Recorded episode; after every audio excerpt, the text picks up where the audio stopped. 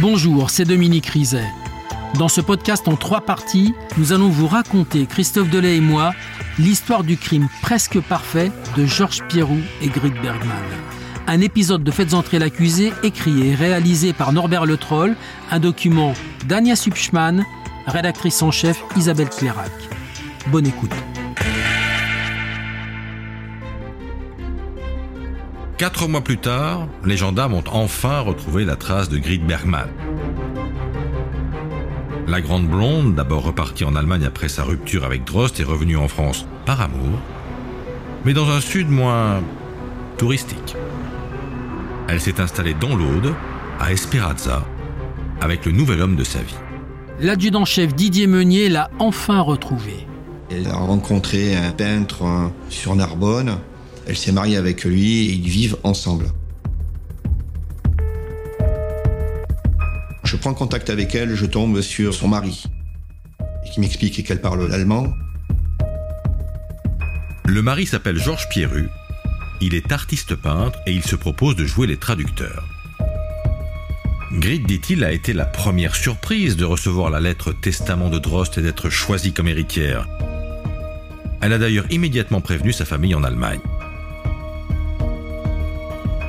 Je lui pose une question, bateau à la fin. Est-ce que vous êtes venu sur Aise le week-end du 24-25 Il me dit non, pas du tout. Voilà. Bon, pourquoi pas Mais le gendarme contacte quand même les opérateurs téléphoniques. Histoire de vérifier où étaient les portables du couple le fameux dimanche 25 septembre. Celui de Grit est muet. Le portable de Georges Piru, lui, s'active. Il quitte l'Aude.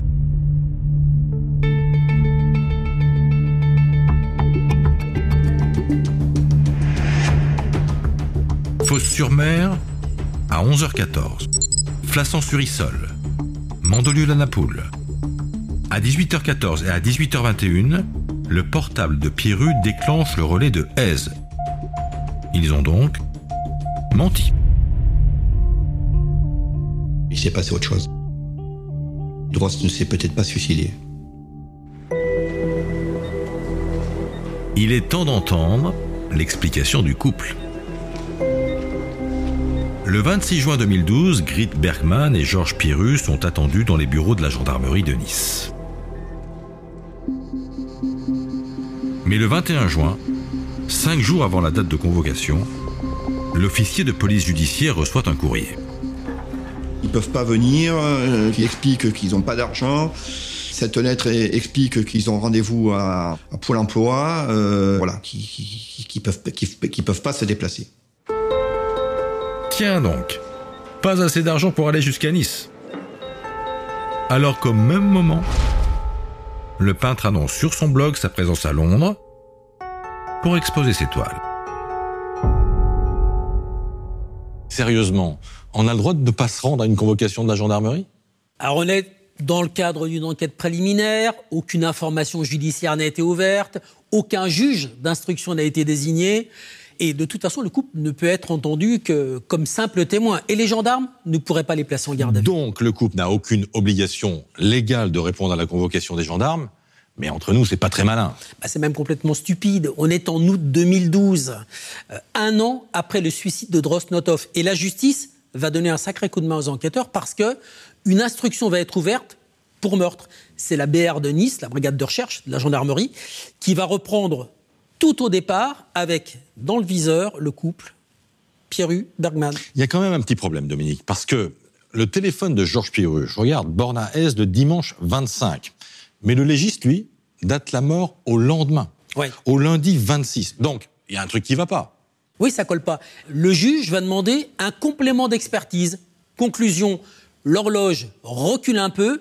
La mort ne se situe plus 3 à 6 heures avant la découverte du corps, mais jusqu'à 12 heures avant la découverte du corps. Mais 12 heures, 12 heures, ça nous laisse encore au 26.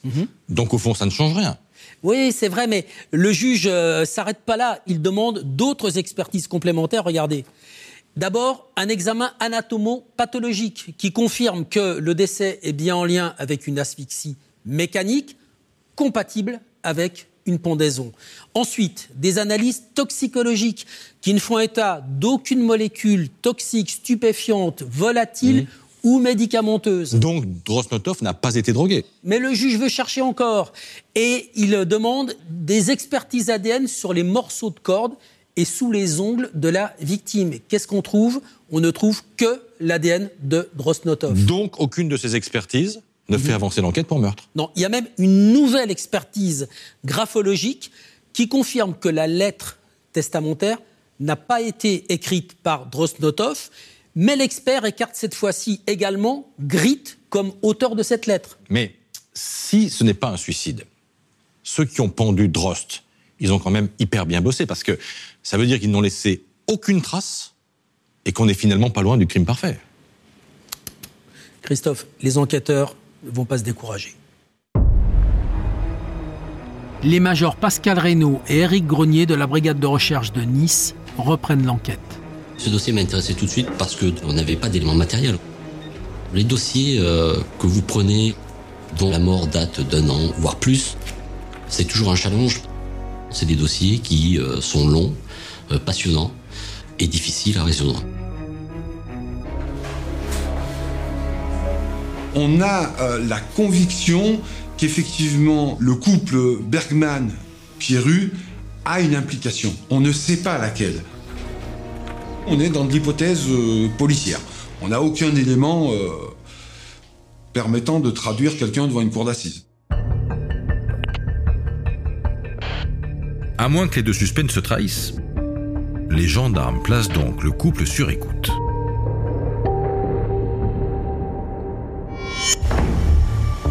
Georges Piru est un garçon euh, volubile, particulier. C'est quelqu'un qui est très sympathique, qui est affable. Il s'agissait d'un couple, on va dire, normal. Euh, C'était pas de gens violents ou de gens qui euh, avaient des comportements anormaux. euh, un couple plutôt lambda. Ils sont très complices et honnêtement, je pense qu'ils sont très amoureux effectivement l'un de l'autre. Il y a une relation euh, assez fusionnelle. Georges Pierru a rencontré Grit Bergman sur Facebook au cours de l'été 2010. C'est un vrai coup de foudre.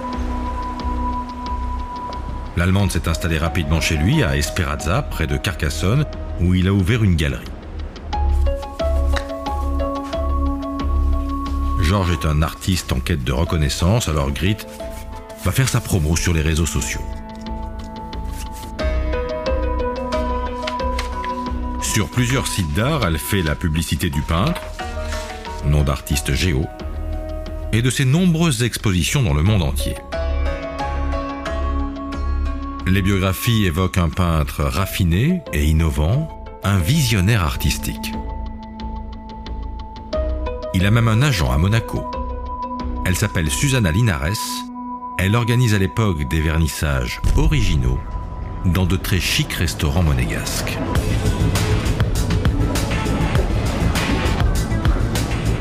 Je voudrais vous prendre 5 minutes pour présenter l'artiste de ce soir, qui c'est Géo. Il va parler un petit peu de lui et de ses œuvres. J'ai pas mal d'inspiration, euh, certains m'ont dit de Picasso. Susanna Linares se souvient de Georges Pierrot qu'elle connaît depuis longtemps. Son père, euh, dans le passé, c'était un ami de Picasso et qui, quand il était petit, il allait souvent dans l'atelier, qu'il s'asseyait sous ses jambes pour le regarder peindre. Et donc, c'est de là que venait sa, son inspiration. Georges Perru, il était quelqu'un de très gentil, correct, sobre, calme, très posé. Il m'a beaucoup plu comme artiste parce qu'il faisait des œuvres un peu particulières avec des couleurs pastel, très très très jolies.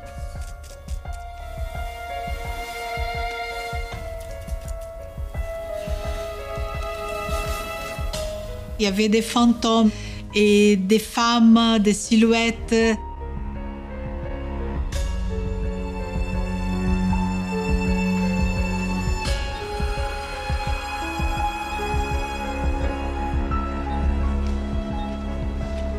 Moi, ce n'est pas mon style de peinture.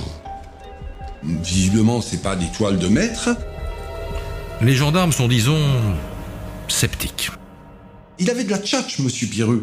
Il aurait vendu euh, du sable à, euh, à un bédouin, comme on dit. Hein. Il avait le bagou pour euh, faire passer ses toiles pour ce qu'elles n'étaient peut-être pas forcément. Il a cet instinct d'escroc, le beau parleur, le gars sympathique qui passe bien, mais derrière c'est du vent. En réalité, Georges Pierru, ben, c'est pas, c'est pas Picasso. Ancien intérimaire, il a écumé les petits boulots et depuis un accident de la route en 2005 et son divorce avec la mère de ses enfants, il est fauché et dépressif. Sa rencontre avec Grit l'a remis sur pied. Passionné d'art et de poésie, il s'est mis à peindre et il tente d'en faire un vrai métier, sans succès.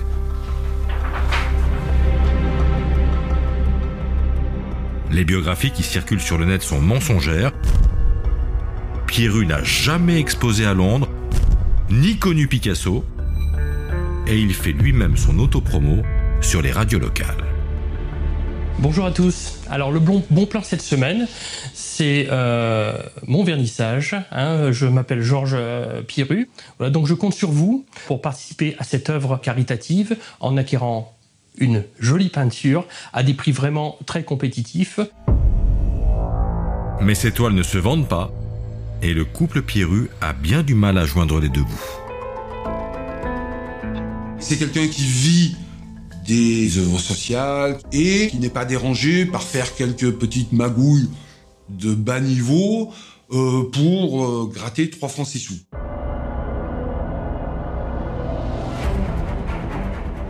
Georges Pirru avait été condamné pour euh, divers faits, notamment escroquerie, faux en écriture. Il a entamé une procédure pour toucher euh, l'allocation handicapé adulte avec des faux papiers. C'était leur seul revenu, c'était très peu. Bref, l'héritage de Drosnotov sauverait les affaires du couple. Des centaines de milliers d'euros placés au secret sur un compte bancaire au Liechtenstein, et dont Grit, son ancienne assistante, connaît forcément l'existence. Les enquêteurs ont aussi remarqué que certains tableaux de l'artiste portent des noms qui semblent étrangement liés à l'affaire. Flagrance d'Aise, ou celui-ci, Gritty's Flowerfield, le champ de fleurs de Gritty. Gritty, comme le surnom utilisé au début du testament. On s'est très vite aperçu qu'en fait le Gritty était le surnom donné euh, par Georges Pirru à Grit Bergman. Donc s'est trahi effectivement en, mettant ce, surnom. Les gendarmes doivent absolument entendre Georges Pierru et Grit Bergman. Cette fois, pas question qu'ils se défilent. Si le couple ne veut pas venir, ce sont les gendarmes qui vont aller les chercher.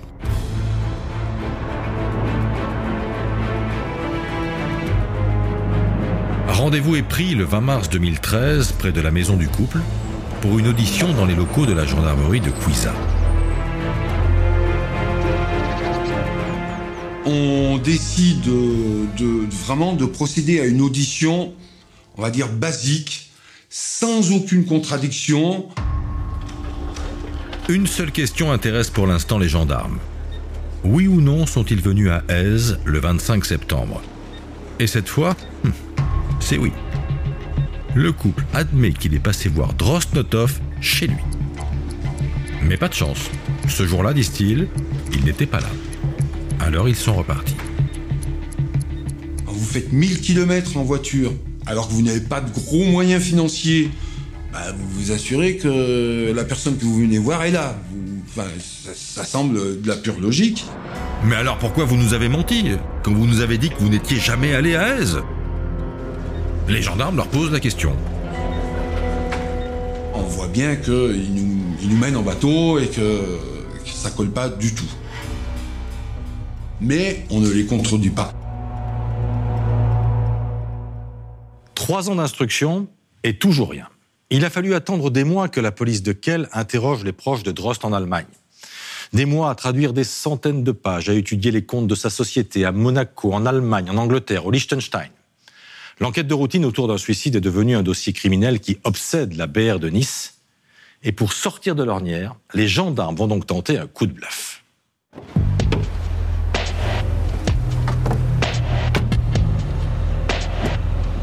On savait que c'était notre dernière carte. C'était comme un coup de poker. Il faut vraiment qu'on arrive à le, à le sortir ce dossier et à savoir ce qui s'est passé. Officiellement, les gendarmes ont convoqué Grid Bergman et Georges Piru pour une nouvelle audition près de chez eux. Mais en fait, ils leur réservent une petite surprise. Ils se retrouvent en garde à vue avec le motif de meurtre pour faire un électrochoc. Il fallait qu'on les sorte de leur zone de confort, on va dire, et qu'on arrive à les déstabiliser euh, psychologiquement. Ils ne comprennent pas pourquoi ils sont placés en garde à vue, qu'ils n'ont rien fait, euh, ils n'ont tué personne, etc. Les gendarmes perquisitionnent leur appartement.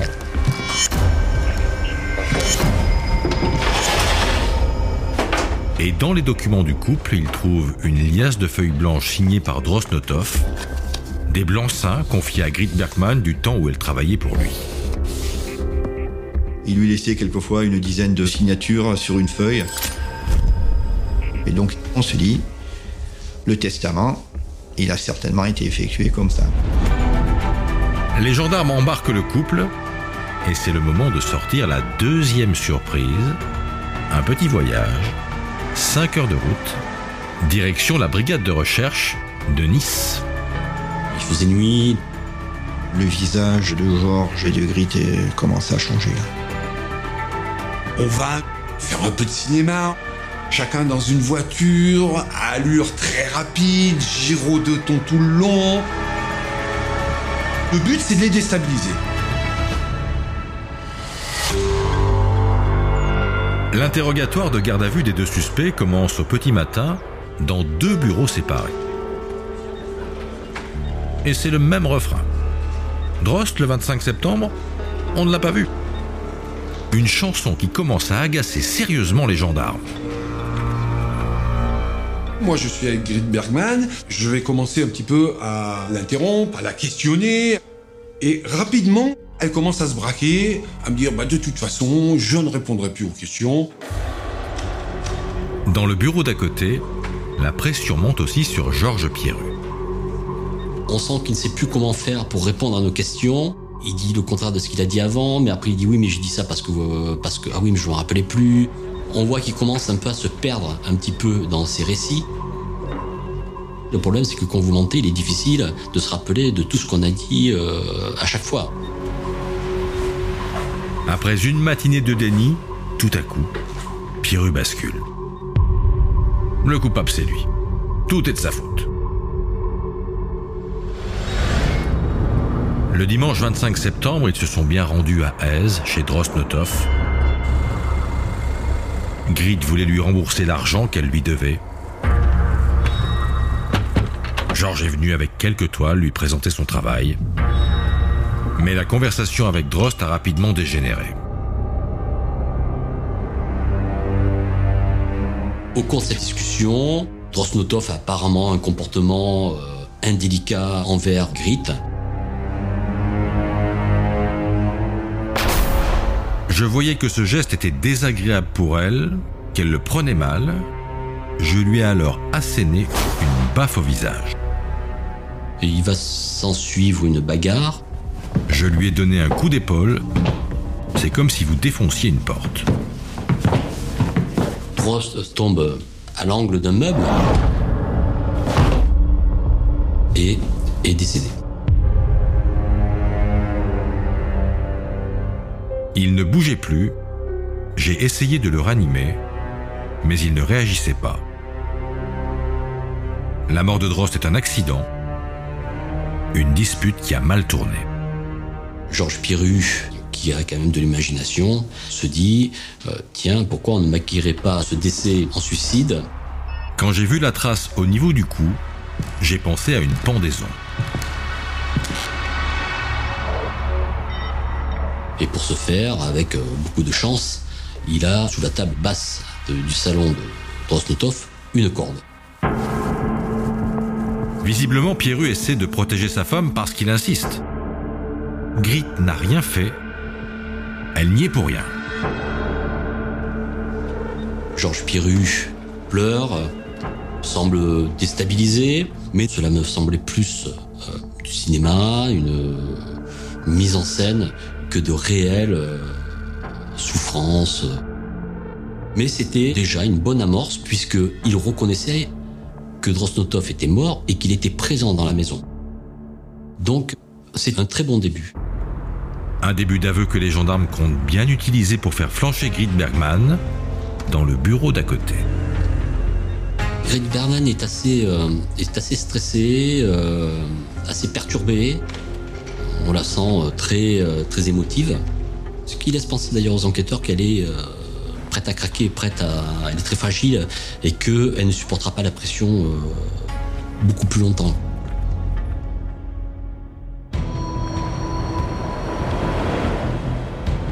Et en effet, au petit matin, elle craque. En fait, elle avait une haine contre Monsieur Drost parce que, soi-disant, il aurait utilisé son image sur Internet. Elle avait des vieux griefs dont on comprend pas bien le sens. L'idée lui est venue de se venger, de tuer Drostnotov. Et là, on va passer sur un autre stade où là, en fait, elle va nous décrire un assassinat prémédité de relativement longue date, préparé avec une minutie euh, assez remarquable. Ils ont vu que, par exemple, un coup de barre de fer au niveau de la trachée permettait de tuer quelqu'un. Et comme la trace, elle est au niveau du cou, et que si on met une corde, ça peut être caché.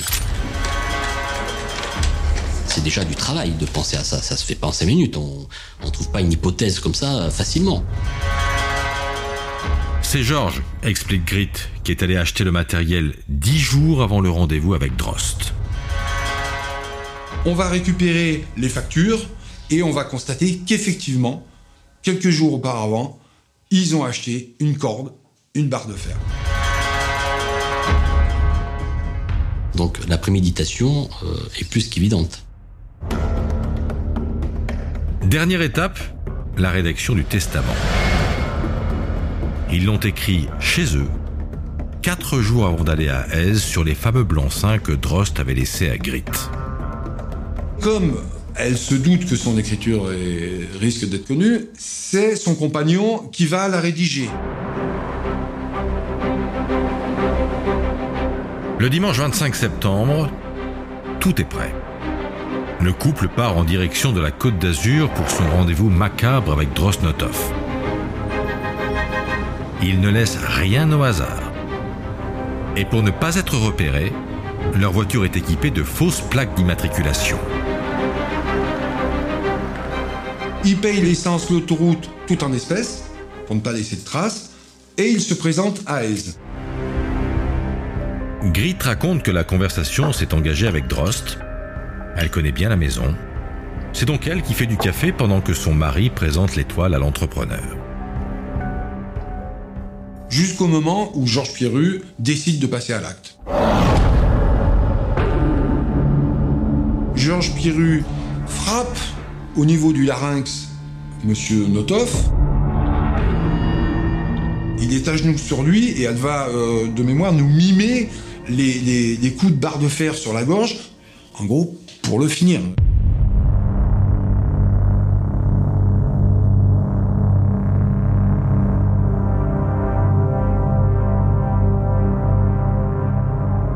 Quand elle nous décrit cette scène, elle est dedans. Elle est dedans à tel point qu'elle va en vomir. Elle va, mais réellement, elle va vomir trois fois de suite dans mon bureau lorsqu'elle décrit la scène.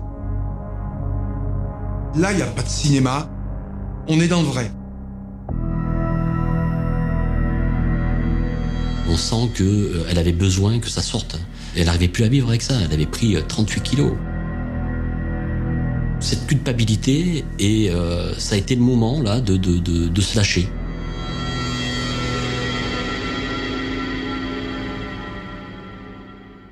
Grit Bergman se vide, littéralement. Tous les détails de l'assassinat y passent. Les enquêteurs vont prévenir leurs collègues. C'est bon les gars, elle a tout balancé. Dans le bureau voisin, Georges Piru est maintenant au pied du mur. Vous venez d'écouter le deuxième épisode de Faites entrer l'accusé consacré à l'histoire du crime presque parfait de Georges Pierrou et Grit Bergman. Retrouvez la suite de l'affaire dans l'épisode 3.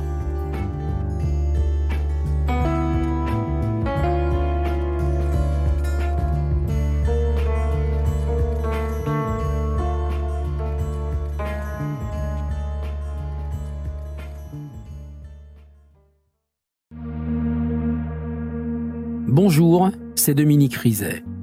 Une poignée de secondes, voilà tout ce qu'il faut pour qu'une vie bascule. Juste une poignée de secondes. Un sursaut, un instant où le destin bifurque dans une direction ou dans l'autre. Sur le coup, je pensais pas qu'il était mort parce que je voyais pas de sang, on voyait rien quoi en fait. Sébastien s'est jeté sur son père. L'affaire Grégory, l'affaire Daval, l'affaire Cahuzac, vous les connaissez toutes, ça fait 40 ans que je vous raconte ces destins brisés. Aujourd'hui, dans l'instant où, découvrez les confessions de ceux qui sont au cœur de ces affaires. Ils me racontent et vous racontent ce qu'ils ne pourront jamais oublier. L'instant où, un podcast BFM TV raconté par Dominique Rizet.